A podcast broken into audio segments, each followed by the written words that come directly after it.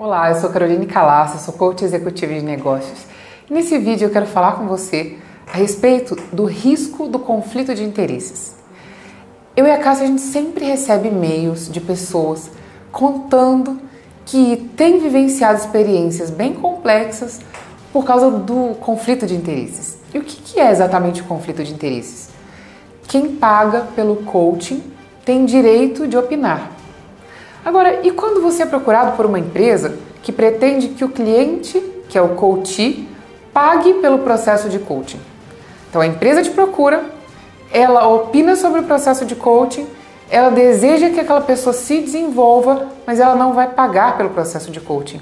Ela simplesmente está indicando que você faça coaching com um funcionário dela. E como é que fica a participação da empresa nesse processo? Quem paga para você é o cliente. Logo, ele é o seu cliente de coaching. É ele quem te paga e ele quem recebe coaching. E se esse coach que te remunera pretende, por exemplo, pensar num novo emprego e a empresa te indicou, ela espera que você desenvolva as habilidades e competências desse talento, mas quem te paga é o cliente. Nesse caso, é claro que você vai atender a demanda e solicitação do coach que te paga. E como é que fica a sua imagem perante a empresa? Se ela indicou você, quem te contratou foi o coach, você ajudou o coach a pensar sobre o projeto de vida dele e isso levou à saída dele da empresa. E você não vai reportar nada para a empresa nesse processo de coaching. E se ela começar a te procurar querendo saber do processo de coaching? E o que você está tratando é de algo pessoal do coaching. Agora a situação pode ficar um pouquinho pior. Quando essa mesma empresa te chama para fazer coaching, o objetivo é desenvolver as habilidades e competências daquele coach. No entanto, ela paga metade e o coach paga metade. Só que a empresa te demanda um desenvolvimento de habilidades e competências específico porque ela quer que aquele coach cresça e seja promovido. Mas o coach, por outro lado, que está te remunerando pela outra metade, não está satisfeito, não quer continuar na empresa e pretende aproveitar o processo de coaching para traçar o seu plano de carreira em outro lugar e não aqui. Como é que você, coach, lida com um processo como esse? Como é que você se posiciona? Já que a empresa está te pagando, então ela é seu cliente, e o coach também está te pagando, ele também é seu cliente. Como é que você pode atender as duas necessidades que são completamente diferentes? A única maneira disso dar certo, e mesmo assim com muito risco, é que fique muito claro no primeiro momento com a empresa e o coach que mesmo que a remuneração seja feita meio a meio, o foco da conversa de coaching será simplesmente o desenvolvimento de habilidades e competências para que o coach permaneça na organização. Mesmo assim, você corre o risco do coach omitir informações de você, fazer do processo de coaching um teatro, já que por baixo dos panos ele está buscando uma nova colocação e pensando num outro emprego. Olha só que armadilha. Existe uma terceira possibilidade, que é a empresa te remunera pelo processo de coaching, te contrata, paga pelo processo de coaching e quando você começa a trabalhar com o coach, você observa que o que ele pretende é se desligar da empresa, ele quer sair da empresa, ele não pretende continuar.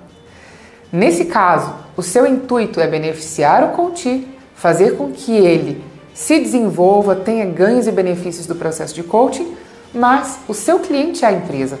E ela te contratou não para que o coach se desligue, mas para que ele permaneça.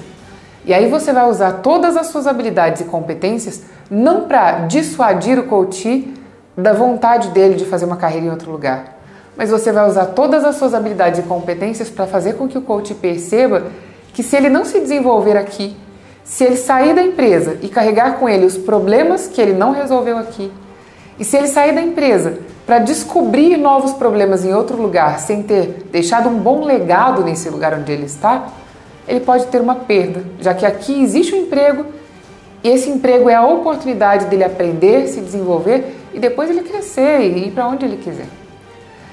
Perceba que esse é um grande risco que muitos coaches iniciantes e às vezes até coaches mais experientes podem incorrer.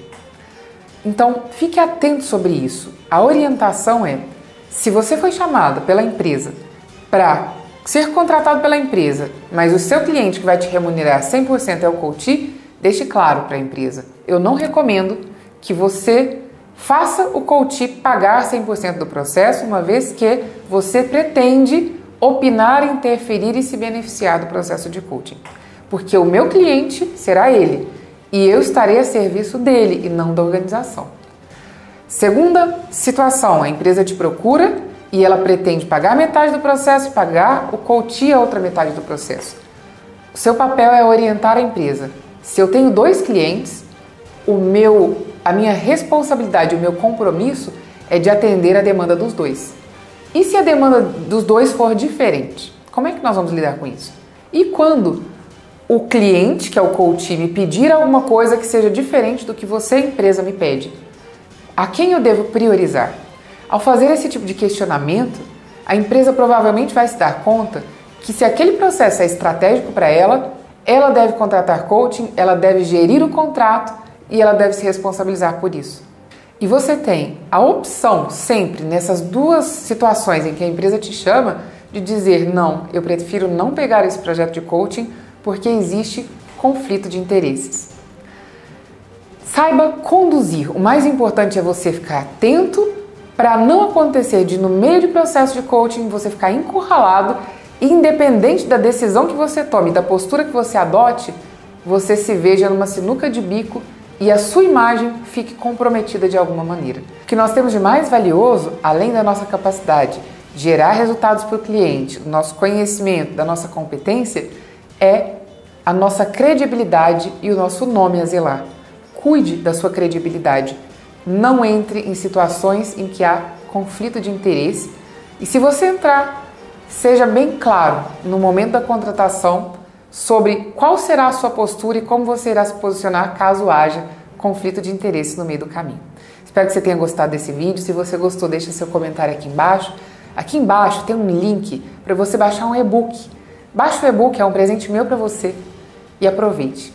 Um grande abraço, a gente se vê em breve.